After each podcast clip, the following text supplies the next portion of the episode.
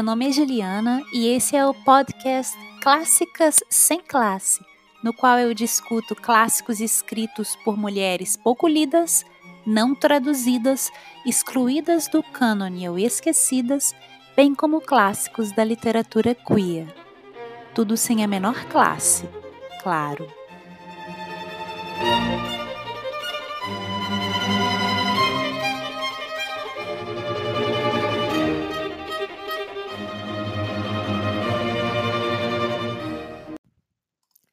No episódio anterior, eu falei sobre a autora Júlia Lopes de Almeida e convidei vocês para lerem comigo e com a Paula do blog Pipa Não Sabe Voar o romance mais famoso da autora, que é o livro A Falência, publicado originalmente em 1901 e que pode ser baixado gratuitamente no site Domínio Público e foi recentemente relançado pelo selo Penguin Companhia e é um livro que compunha o catálogo da editora Mulheres. Nós vamos ler esse livro para a terceira semana de maio, então tomem nota aí. E vamos gravar um episódio juntas para a discussão da obra. Eu recebi muitas mensagens aqui depois desse episódio sobre a Júlia e eu gostaria, primeiramente, de agradecer a todos que tomaram seu tempo para ouvir esse episódio, comentá-lo e compartilhá-lo. Muito obrigada. Na segunda parte do episódio de hoje, eu falo mais um pouquinho sobre essas mensagens que eu recebi, mas eu já adianto que muitas pessoas manifestaram o desejo de participar participar da leitura conjunta. Então, eu quero deixar aqui meu agradecimento. Sejam todos bem-vindos. E se quiserem participar do episódio com o seu depoimento sobre o livro, ou então perguntas, é só gravar um arquivo de áudio e me enviar que eu acrescentarei esse áudio ao episódio. E vocês também podem me mandar mensagem de voz pelo aplicativo Anchor com a sua opinião sobre o livro ou as suas perguntas. Então, se vocês já escutam o podcast pelo aplicativo Anchor, é só me mandar uma mensagem de voz por lá. Caso vocês não queiram enviar uma mensagem de voz, basta me enviar uma mensagem escrita e eu a lerei no episódio. Enfim, se vocês tiverem alguma observação, opinião, pergunta ou sugestão relativas ao livro da Júlia, é só me mandar pelas redes sociais do podcast. E vocês também podem encontrar a Paula no Instagram, no perfil arroba Pipa Não Sabe Voar. Os links, como sempre, estarão no box de informações desse episódio. Bom, feito aí esse breve intervalo, eu passo primeiramente ao tema do episódio de hoje e em seguida comento as mensagens sobre o episódio anterior. Hoje eu dou um salto para o passado e falo sobre a escritora Afra Ben e o surgimento do romance. Abre aspas. Todas as mulheres reunidas deveriam jogar flores sobre a sepultura de Afra Ben, que fica escandalosa e apropriadamente na abadia de Westminster, por ter sido quem conquistou para elas o direito de dizerem o que pensam. É ela sombria e amorosa como era, que faz com que não seja um absurdo que nessa noite eu lhes diga: ganhem 500 libras por ano em troca de suas habilidades. Fecha aspas, Virginia Woolf, na obra Um Teto Todo Seu, tradução Bia Nunes de Souza. Afra Ben considerada como a primeira escritora inglesa a viver da escrita, né, a primeira mulher na Inglaterra a ser conhecida como escritora profissional publicamente, é uma das pioneiras do que viria a se tornar o gênero romance de ficção. Ela nasceu provavelmente em 14 de dezembro de 1640. Foi poeta, dramaturga, tradutora e prosadora, e a sua vida mais parece um livro de aventuras mirabolantes. Informações sobre a vida da Afra são escassas e envoltas em uma série de mitos e boatos. E isso pode ter sido, em parte, intencional da autora. A autora deu aos relatos de sua vida um tom tanto quanto autoficcional e misturou relatos sobre si mesma e histórias que ela criou. A Afra veio aí de um background um tanto obscuro, possivelmente ela era filha de um barbeiro, ninguém sabe, e a maior parte de sua história de vida é uma suposição das pessoas que a estudam. O que se sabe sobre ela com alguma certeza documental é que ela foi uma espiã para o rei Charles II. Ela foi uma espiã na Antuérpia e se sabe também que ela baseou o seu trabalho mais conhecido, o romance Oronoco, considerado aí um dos primeiros livros abolicionistas, ela teria baseado então esse livro em uma suposta viagem que teria feito ao Suriname. Uma versão de sua vida diz que ela era filha de um barbeiro chamado John Ames e de sua esposa Amy.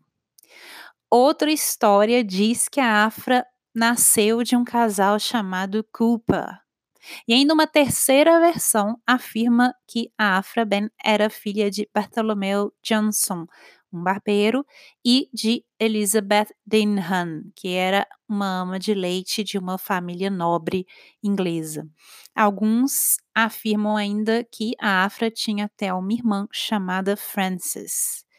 Uma versão da história da Afra Ben afirma que ela teria viajado então com o Bartholomew Johnson para o Suriname, isso em 1663, que ele teria então sido nomeado como tenente general nessa colônia, mas teria morrido durante a viagem e que a sua esposa e as crianças, incluindo a Afra, teriam então passado alguns meses no Suriname, mas não há nenhuma prova disso.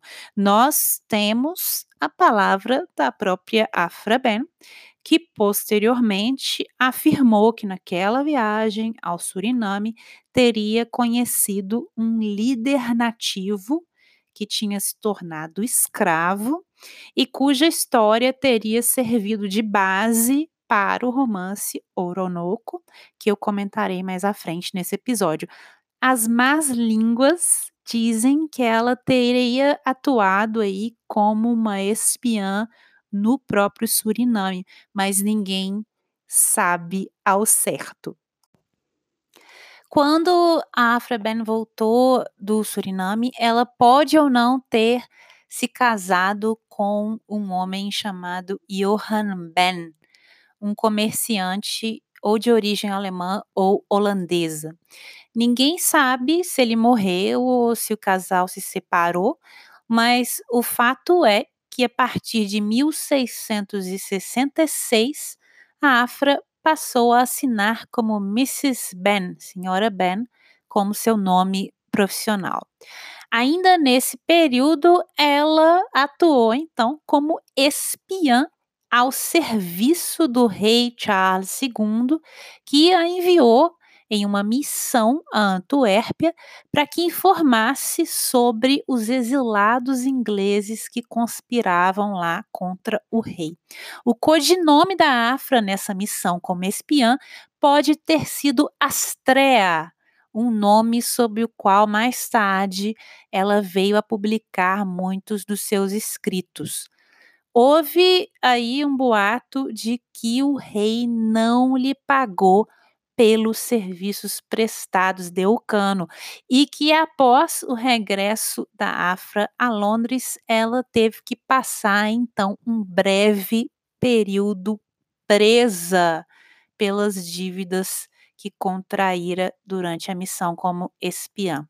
Então, sem dinheiro, ela começou a trabalhar como escriba na King's Company e na Duke's Company, o que eventualmente a levou então a escrever peças de teatro, particularmente comédias, que se tornaram então bastante populares na época.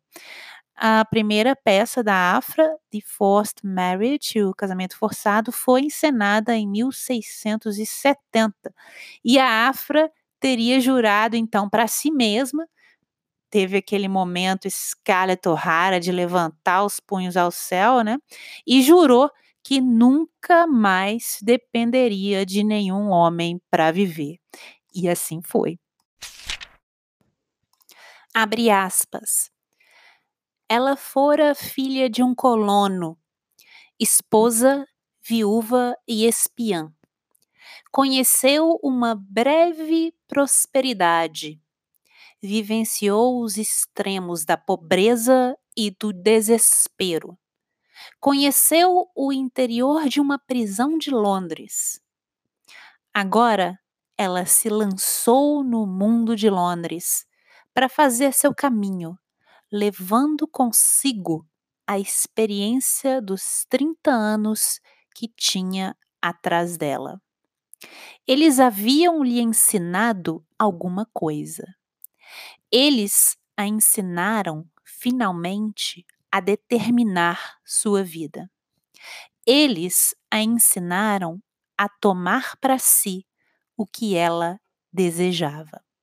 Fecha aspas. Vita Sackville West, na biografia Ben, The Incomparable Astrea. Ben, a Astrea Incomparável, Astrea Incomparável, um livro publicado em 1927. A escritora Vita Sackville West, que manteve um breve relacionamento amoroso com a Virginia Woolf e é mais conhecida por ter inspirado a Virginia a escrever o romance Orlando de 1928, Pois bem, a Vita escreveu uma biografia da Afra Ben, que foi publicada em 1927 e eu acabei de citar um trecho dessa biografia.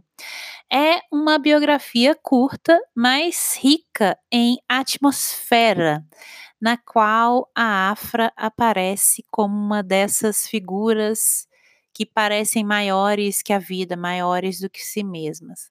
Na obra, a Vita também descreve aspectos de Londres, a Londres em que Afra viveu, e descreve as pessoas que a cercaram. E a Vita escreve também breves apreciações críticas nessa biografia, apreciações críticas da ópera da Afra Ben. A Afra ganhou a vida no teatro e depois, quando as peças deixaram de dar dinheiro, começou a atuar como romancista, mas no fundo ela sempre quis ser reconhecida pelo seu talento como poeta. No total, ela escreveu e encenou 19 peças e três romances ou proto-romances, como vocês queiram, uh, depende de como vocês quiserem classificar e escreveu inúmeros poemas. E durante os anos de 1670 e 1680, a Afra foi uma das dramaturgas mais produtivas e mais populares da Grã-Bretanha. A Afra ganhou entre seus contemporâneos a reputação de libertina, e essa reputação estava fundada principalmente nas peças ditas escandalosas que ela escreveu. E a Afra então alegou que não teria sido criticada dessa forma por imoralidade, por impropriedade, se ela tivesse sido um homem.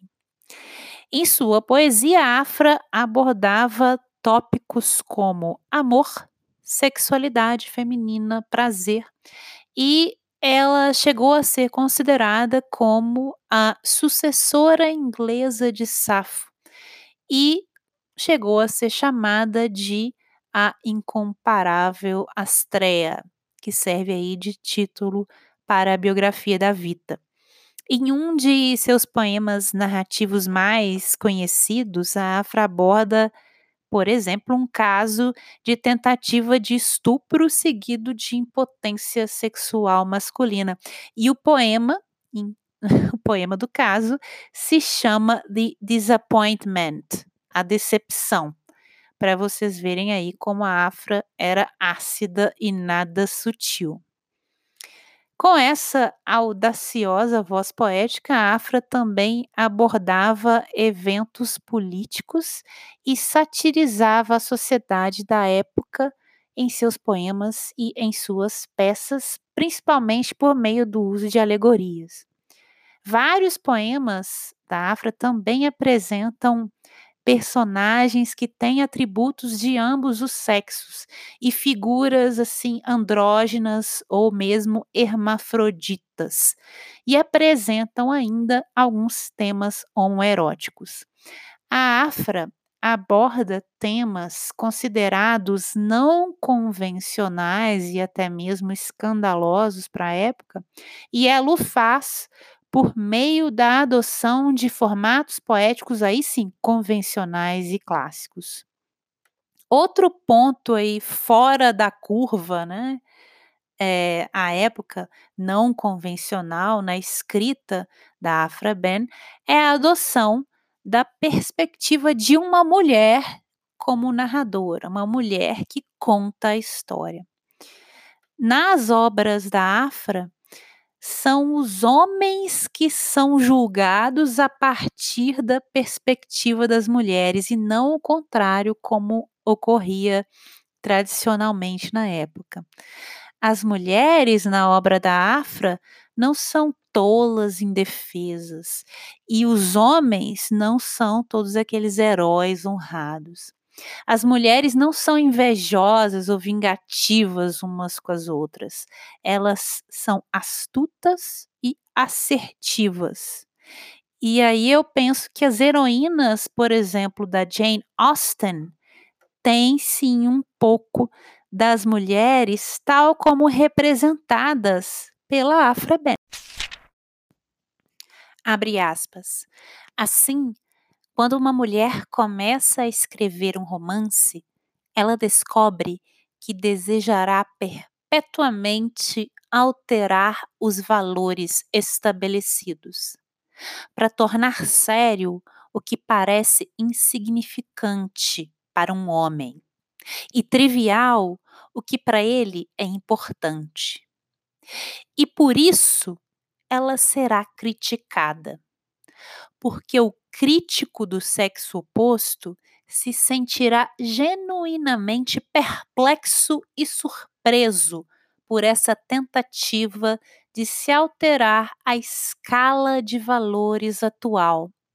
E ele verá nisso não uma mera diferença de perspectiva, mas uma perspectiva que é fraca e trivial ou sentimental, porque diferente da dele.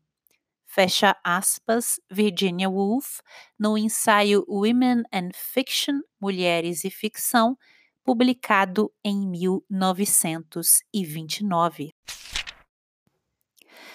Após o fim de seu casamento, como eu já disse, ninguém sabe ao certo se o marido da Afra morreu ou se eles se separaram, mas fato é que após o fim dessa relação, a Afra manteve outras relações amorosas, tanto com mulheres como com homens, e o seu principal relacionamento, que foi reconhecido publicamente na época, foi com um homem queer, o John Hoyle, que também teve uma vida aí marcada por escândalos.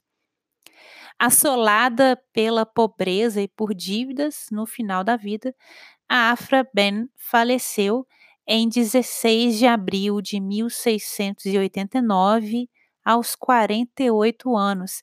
E, como nós já vimos na citação da Virginia Woolf, que dá início a esse episódio, ela foi enterrada na Abadia de Westminster. Na inscrição em sua lápide, uh, a gente lê, abre aspas, aqui jaz uma prova de que o humor nunca é defesa suficiente contra a mortalidade, fecha aspas. Durante a sua carreira, Afra sempre sublinhou que a sua obra era julgada por homens como uma obra escrita por uma mulher. E como uma mulher que ousou ser bem-sucedida em um meio masculino e que se atreveu a fazê-lo escrevendo por dinheiro e publicamente, e mais escrevendo, entre outras coisas, sobre sexo e política, temas aí considerados proibitivos para as mulheres à época, e escrevendo assinando o próprio nome, a Afra logo foi considerada uma mulher de baixa moral. Essa reputação negativa da Afra é um sinal do dilema a que estavam submetidas as escritoras de seu tempo. Ou seja, se elas escolhiam explorar tópicos considerados permitidos para mulheres, tópicos considerados femininos, por exemplo, os temas domésticos, temas envolvendo as crianças, temas envolvendo as, a casa, aí elas eram consideradas escritoras de menor importância. Mas se elas escolhiam, por outro lado, tratar de temas ditos masculinos, política e sexualidade, por exemplo, aí elas eram taxadas de imorais. Não havia uma saída contra esses rótulos negativos. Em vida, a Afra escolheu usar a seu favor essa reputação negativa que foi imposta a ela. A Afra era mestre em manipular ficção e realidade, brincando aí com essa zona cinzenta entre autor e narrador. E ela usou em sua ficção alguns dos mitos e boatos que inventaram aí sobre a vida dela. A Afra mistura então ficção, autobiografia, inclusive autopropaganda. Ela mistura histórico e ficcional, mistura o narrador, a persona pública que ela assumiu e a pessoa privada Afra Ben. Quando a gente pesquisa a, bi a biografia da Afra, um, não podemos deixar de pensar nessa problematização hoje bastante contemporânea da relação entre fato e ficção. Abre aspas. Uma coisa que me atrevo a dizer embora seja contra a minha natureza, porque há uma certa vaidade nisso, é que, se as peças que escrevi tivessem saído sob o nome de qualquer homem e ninguém nunca tivesse tomado conhecimento de que eram minhas, eu apelo a todos os juízes imparciais da razão se eles não as teriam considerado comédias tão boas quanto as de qualquer homem que tenha escrito em nossa época. Mas há um diabo nisso. A mulher amaldiçoa o poeta. Fecha aspas, Afra Ben, prefácio da peça The Lucky Chance, publicada em 1686. Depois de sua morte em 1689, a obra literária de Ben foi marginalizada e ridicularizada como obscena e por ter sido escrita no que então se considerava como sendo um estilo masculino. Dale Spender, na obra The Mothers of the Novel, As Mães do Romance, publicado originalmente em 1986, sugere que há uma ligação entre o fato de que Afra, Afra Ben foi taxada como imoral e o fato de que ela foi expulsa do mainstream literário após sua morte, quando a sua obra foi considerada como imprópria para o estudo. Houve aí reiteradas tentativas de provar que Afra não existiu, ou que se ela existiu não fez o que ela disse que fez, ou de se provar que o que ela fez era impróprio para a leitura e para o estudo.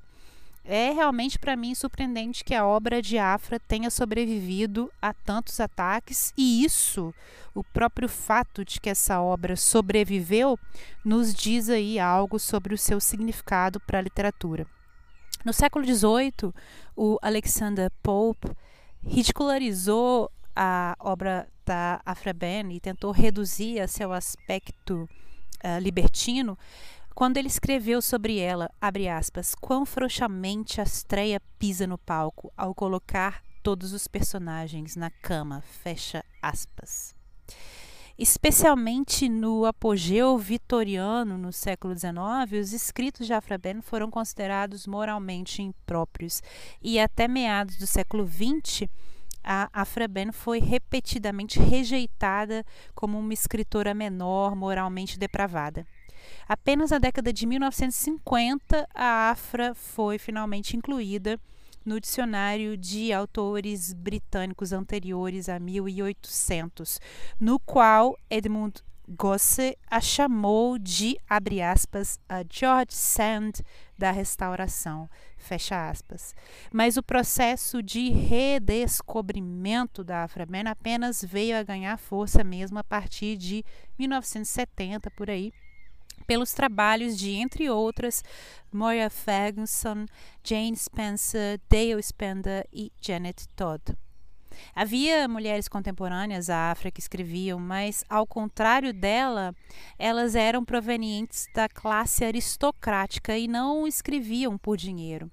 Em seus prefácios, essas escritoras amadoras geralmente até avisavam aos leitores em potencial que a obra a ser lida foi escrita por um membro do sexo frágil, como se elas estivessem a pedir desculpas antecipadamente por terem escrito qualquer coisa. A Afra Ben não pedia desculpas, ela não pedia permissão, nem pedia aceitação. E ela obteve um sucesso marcante em seu tempo, justamente por se manter fora das convenções de gênero.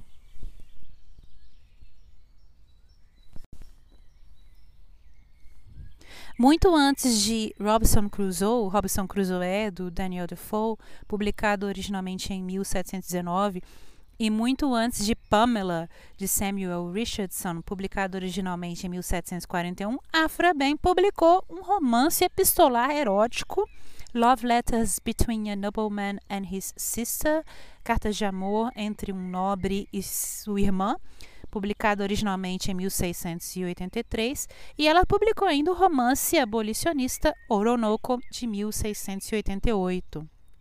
Da considerável produção literária da Afraben, apenas o romance Oronoco foi aí seriamente considerado pelos estudiosos de literatura e é hoje considerado um dos primeiros romances da literatura inglesa e um dos primeiros livros abolicionistas e anticolonialistas publicados em língua inglesa.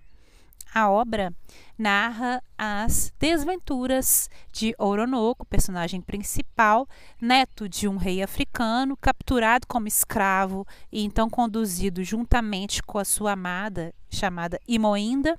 Eles foram conduzidos ao Suriname, então uma colônia inglesa nas Antilhas. Indignado com as condições de vida lá, o Oronoco organiza e lidera uma rebelião dos escravos locais e é severamente punido.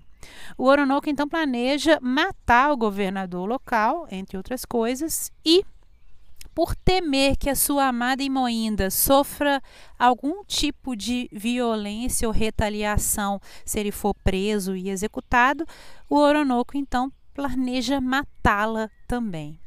E a história se desenrola como tragédia a partir desse conflito. O romance é escrito em um tom coloquial e o narrador se insere a todo momento na história, o que faz com que essa se assemelhe a uma conversa com o leitor, e o narrador é uma mulher. Uh, e essa também é uma inovação da Afrabem, porque esse tom mais cotidiano de uma mulher falando numa condição de autoridade, alguém que conhece a história, não costumava ser comum em livros de prosa anteriores. Além disso, o narrador se coloca como parte da narrativa e participa da história também. A Ben não estava apenas é, determinada a dar uma banana para as convenções de seu tempo, ela também buscava virar completamente a mesa de discussão. O Oronoco não sugeria simplesmente que a escravidão era vil e moral, mas que, longe de serem selvagens, os escravos ali eram aqueles que eram os únicos providos de alguma moral. A Afra deixa claro que eram os colonos que eram os bárbaros, que eram os selvagens, que eram aqueles imbuídos de hipocrisia e fraqueza. E eram eles que deveriam aprender algo com as pessoas que eles mantinham como cativas. Ao mesmo tempo, ela também conseguiu incluir nessa obra uma declaração poderosa sobre a impotência política das mulheres. Como um romance de seu tempo, o Oronoco não é desprovido de pontos problemáticos aí. E seria diacrônico afirmar que se trata de uma obra ou de uma autora feminista, porque esse termo feminista àquela época sequer existia com o sentido que temos hoje. Mas fiquem aberto uma outra questão. Será que podemos fazer hoje uma leitura feminista dessa e das demais obras de Afra Ben? Eu deixo essa pergunta para vocês. O que, que vocês acham? A autora em si não era feminista, mas nós podemos fazer essa leitura? Eu passo aí essa batata quente para vocês. No Brasil, o romance Oronoco foi traduzido por Évilo Antônio Funk e relançado em 1999 pela editora Mulheres, que eu mencionei no terceiro episódio do podcast. Ainda deve ser possível achar essa obra aí nos sebos da vida. E para quem lê inglês, a obra está em domínio público e pode ser encontrada em formato eletrônico no site do Project Gutenberg. Também há edições impressas da obra de Ben em inglês pela editora Penguin e também pela Virago Modern Classics, que eu mencionei no segundo episódio do podcast. Há pouca evidência verificável para confirmar qualquer história sobre a vida de Afra. Ninguém sabe realmente seu nome de nascimento, como que escrevia exatamente ou quando exatamente ela nasceu. O nome dela não é mencionado nos registros fiscais nem nos registros da igreja. E durante a sua vida, Afra também era conhecida como Anne Ben Mrs. Bean, Agente 160 e Astreia. A sua vida, envolta em segredos, prestou-se a confusões e diversas especulações. Em uma mesa redonda sobre Afra Ben, na Sorbonne, em 1999, a Germaine Greer se referiu à escritora como um palimpsesto, uma superfície cujo texto foi apagado e reutilizado, depois apagado e escrito novamente por cima, de modo que cada reescrita deixou vestígios do que tinha sido escrito antes. Só que, como observou a Greer, foi a própria Ben quem fez esse ato de apagar e escrever por cima, esse ato de se rabiscar.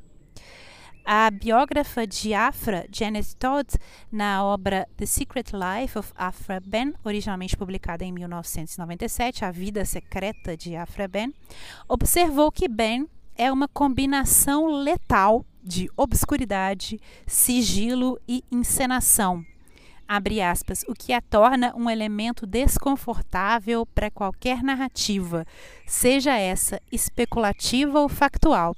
Ela não é tanto uma mulher para ser desmascarada, mas sim uma combinação interminável de máscaras. Fecha aspas. E é nesse espírito que eu deixo vocês, que eu termino essa primeira parte do episódio de hoje e espero tê-los inspirado a se adentrarem por esse baile de máscaras que é a vida e a obra de Afra Ben.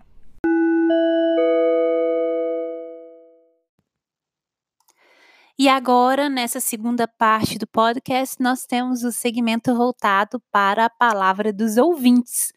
Sobre o episódio anterior, sobre a Júlia Lopes de Almeida, eu recebi algumas mensagens aqui no Instagram. A Camila Navarro, do blog, canal e perfil do Instagram Viajando, escreveu, abre aspas, acabei de ouvir agora, adorei, engraçado você o ter citado, pois descobri a Júlia justamente num texto do Luiz Rufato. Ele citava a Viúva Simões como um dos melhores romances brasileiros. Foi o primeiro dela que li. Depois li A Falência e o próximo deve ser A Intrusa, que comprei na recente edição da Pedra Azul. A história dela me fascina e seu apagamento me dá raiva. Ainda bem que está havendo um resgate dela e de outras escritoras esquecidas. Que tal então um episódio sobre Maria Firmina dos Reis? Fecha aspas. Muito obrigada, Camila.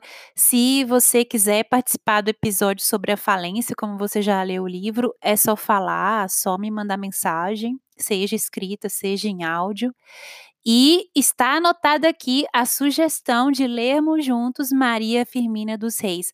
A Paula Dutra, do blog Pipa Não Sabe Voar, também já há mais tempo sugeriu a autora.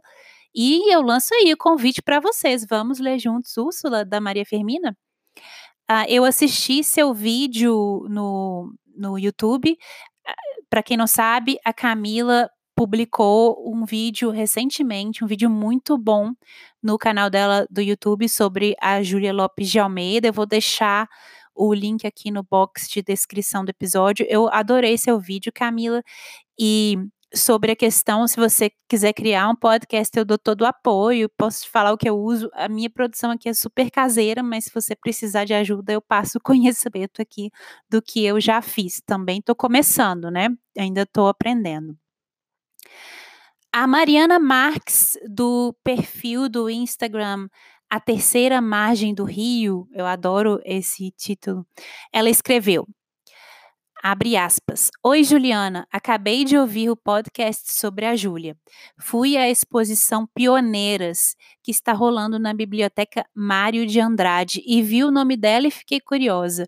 Adorei a citação de ânsia eterna que você escolheu acho que representa bem a ruptura do estereótipo literatura feminina de a mulher só escreve coisas fofas, etc. Outra coisa que me chamou a atenção, você cita uma ou duas, agora não sei se é a mesma, pesquisadoras de Júlia Almeida. E quem foi escolhido para prefaciar a edição da Penguin? Um homem. As estratégias de nomes conhecidos das editoras para vender passariam por cima da escolha de chamar pessoas que provavelmente conhecem mais a obra da autora? Fiquei pensando nisso. Eu quero ler a falência com vocês. Espero que consiga. Vou dando notícias. Ai, ah, adorei o podcast. Parabéns e vida longa. Fecha aspas. Muito obrigada, Mariana. Eu também adorei conhecer seu perfil do Instagram. Antes dessa mensagem eu não conhecia. E como eu já te disse por lá, seja bem-vinda aí a esse nosso barco da leitura conjunta de A Falência. Se você quiser participar do episódio com mensagem de texto, mensagem escrita, mensagem de áudio sobre o livro, é só falar. E, de fato, como você comentou na mensagem, há outras pesquisadoras da obra de Júlia na academia. A Norma Teles é hoje uma das maiores conhecedoras do tema, como também foi a Zaide Musart. Mas, pelo que eu saiba, o Rufato também já tem pesquisado a obra da Júlia Lopes de Almeida há algum tempo, acho que desde, pelo menos que eu tenho notícia desde 2014.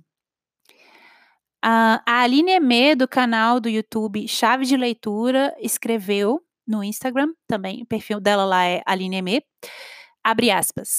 Ju, queria te dar o feedback de que quando eu estava fazendo a prática de ensino no colégio de aplicação da UERJ, vi um professor de literatura do ensino médio não só citar a Júlia, mas incluí-la no plano de leituras da turma, para o seminário de um grupo, se lembro bem. Cheguei a ouvir meu orientador do mestrado falar alguma coisa sobre ela também, mas infelizmente nunca li. Vou ler com vocês e parabéns pela iniciativa. Queria completar que talvez tem ouvido sobre ela aqui no Rio por ela ter nascido na cidade. É uma hipótese. O João do Rio, citado no episódio, foi muito lido e comentado na minha especialização. Fecha aspas. Muito obrigada, Aline. Como eu disse lá no Instagram, talvez a Júlia seja mais citada no Rio mesmo e também, pelo que eu saiba, em Santa Catarina por conta da linha de pesquisa da ZAID, lá na Federal de Santa Catarina. Eu adorei seu feedback, muito obrigada. Pode mandar mais feedbacks aí. E seja bem-vinda à leitura conjunta. Como eu disse, se você quiser participar do episódio com mensagem de áudio, com mensagem escrita, o que você quiser sobre o livro, é só falar. A Ale Magalhães, do perfil do Instagram Literale Blog, escreveu: Abre aspas. Adorei o podcast. Queria agradecer muito ao Volney Fernandes por ter indicado ontem o seu programa. Gosto muito da Júlia Lopes de Almeida e já dei uma aula sobre ela na disciplina que uma amiga dá na UERJ. Quero participar com vocês da leitura compartilhada de A Falência. Abraço, fecha aspas. Muito obrigada, Ale. Eu também adorei conhecer seu perfil do Insta. Eu não conhecia antes de você me mandar essa mensagem. E seja bem-vinda à leitura conjunta do livro. Como eu já te disse lá pelo Insta, se você quiser participar do episódio sobre o livro, com seu depoimento de áudio ou depoimento escrito, se você quiser chamar também essa sua amiga que deu essa disciplina, é só falar comigo, é tudo aberto. Vem participar do episódio, eu vou, eu vou adorar a participação de todo mundo. E por fim, o Volney Fernandes no Instagram me escreveu. Ele tem o perfil lá, arroba Fernandes altamente indico esse perfil, é muito poético, é muito bonito. E aí ele escreveu por lá, abre aspas, Oi Juliana, tudo bem? Estou acompanhando o seu podcast e a cada episódio fico duplamente espantado. Por um lado, o espanto vem por conta dessas invisibilidades que encobrem estas tantas escritoras que você tem mencionado e outras mais. E por outro, o espanto aparece em função da qualidade de sua pesquisa em torno da obra dessas mulheres. Parabéns pelo trabalho primoroso permeado por um cuidado que dá gosto de ouvir e sentir. Aproveito esse contato para lhe dizer que vou entrar no bonde de leitura da obra de Júlia Lopes de Almeida com você e a Paula. Nunca tinha ouvido uma menção sequer à autora e exatamente por isso quero muito conhecer essa obra que você indicou. Você perguntou no finalzinho do último episódio se a gente tinha alguma autora que estaria dentro desse campo das esquecidas, e logo me lembrei de um livro que eu comprei recentemente por conta de um outro podcast que escutei chamado Narrativas, da editora Carambaia. Nele há um episódio sobre mulheres e literatura, onde uma das participantes cita essa obra abaixo. E aqui ele acrescentou a foto do livro Enervadas, da escritora Chrysantheme, publicado pela Carambaia. Aí ele continua a mensagem. Apesar desse nome afrancesado, a autora é brasileira e produziu bastante no início do século XX. O livro foi lançado recentemente pela editora Carambaia e se você ainda não conhece, fica como sugestão para algum episódio futuro. Se você ainda não conhece o podcast, vou tentar colocar o link aqui. Grande abraço e parabéns mais uma vez pelo trabalho. Fecha aspas. Muito obrigada por essas palavras e por esse incentivo, Voney. Como eu já te disse lá no Instagram, Seja bem-vindo aí no bonde da leitura de A Falência. Se você quiser participar do episódio, mandando seu depoimento, é só falar. Pode mandar áudio, pode mandar mensagem escrita. É, eu fico sempre feliz e eu fico muito feliz que você vai ler essa obra com a gente. Eu não conhecia, como eu já te disse, esse podcast que você mencionou da Carambaia. E eu escutei, ainda naquele dia que você me passou o link, eu escutei o episódio sobre escritoras, gostei demais. Inclusive, na sequência, eu acabei escutando também o episódio que eles fizeram sobre literatura queer, também gostei. E eu vou deixar o link aqui do, podcast citado pelo Volney uh, na caixa de descrição desse episódio, se vocês não conhecem. E essa autora, a Chrysantheme, é uma excelente sugestão para o Clássicas, Vone. Obrigada mesmo pela recomendação. E aí eu lanço para todos vocês aqui ouvindo esse podcast esse convite. Que tal nós fazermos uma leitura conjunta das obras indicadas tanto pela Camila Navarro como pelo Volney Fernandes. Que tal lermos juntos Úrsula e Enervadas? Quem que anima de participar comigo disso? Eu jogo a bola aí para vocês. Por fim, eu gostaria de agradecer ainda Paula Dutra, Aline Emê, Volney Fernandes e Camila Navarro pelo apoio, por terem compartilhado o podcast no Instagram, no YouTube e no Twitter. Muito obrigada, gente. Se por acaso você aí também compartilhou o podcast e eu não vi a sua publicação, obrigada também. É só me marcar na publicação para que eu possa ver e agradecer aqui no podcast da próxima vez.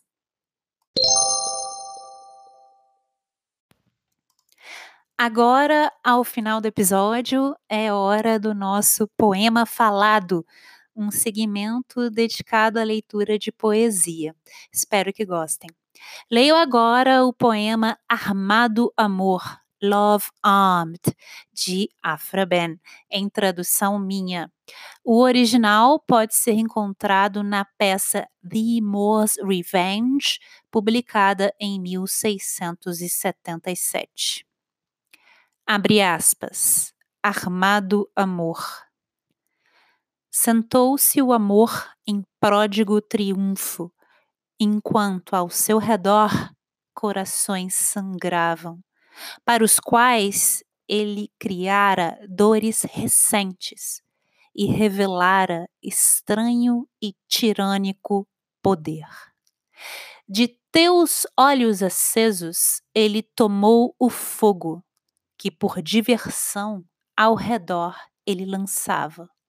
Mas foi dos meus que ele tomou o desejo, o suficiente para desfazer o mundo amoroso.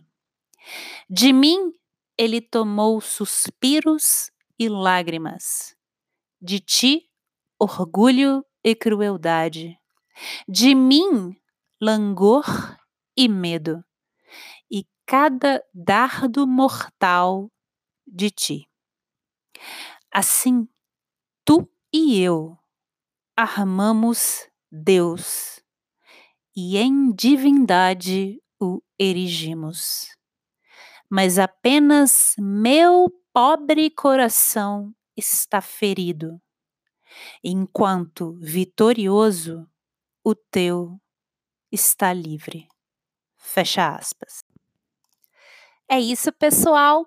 No próximo episódio, como prometido, faremos então a discussão da obra A Falência de Júlia Lopes de Almeida. E espero que vocês se animem a ler conosco essa obra. Se vocês tiverem algum comentário, sugestão, crítica ou pergunta, ou mesmo se quiserem participar do podcast, basta entrar em contato comigo por minhas redes sociais, que estarão linkadas nas show notes desse episódio. Eu sou arroba blankgarden no Instagram e arroba ablankgarden no Twitter. Caso vocês estejam ouvindo o podcast no aplicativo Anchor, vocês também podem me mandar mensagens de voz por lá. Também disponibilizo as transcrições de cada episódio na página do podcast para quem não tem condições de ouvir. Todos os links vocês encontram no box de descrição desse episódio. E agora eu tenho uma pergunta para você que me ouviu até aqui.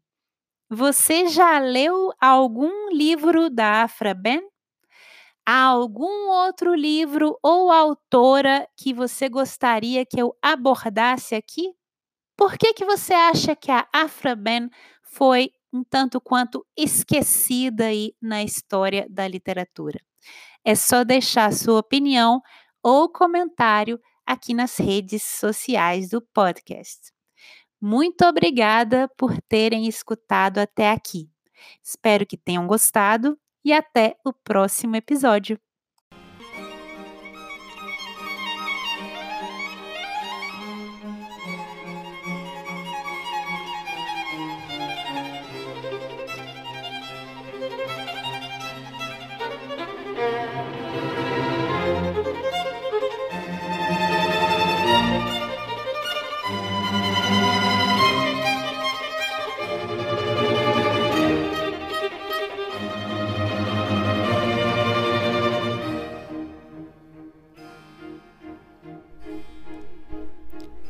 Esse episódio foi escrito, produzido e apresentado por Juliana Brina em maio de 2019.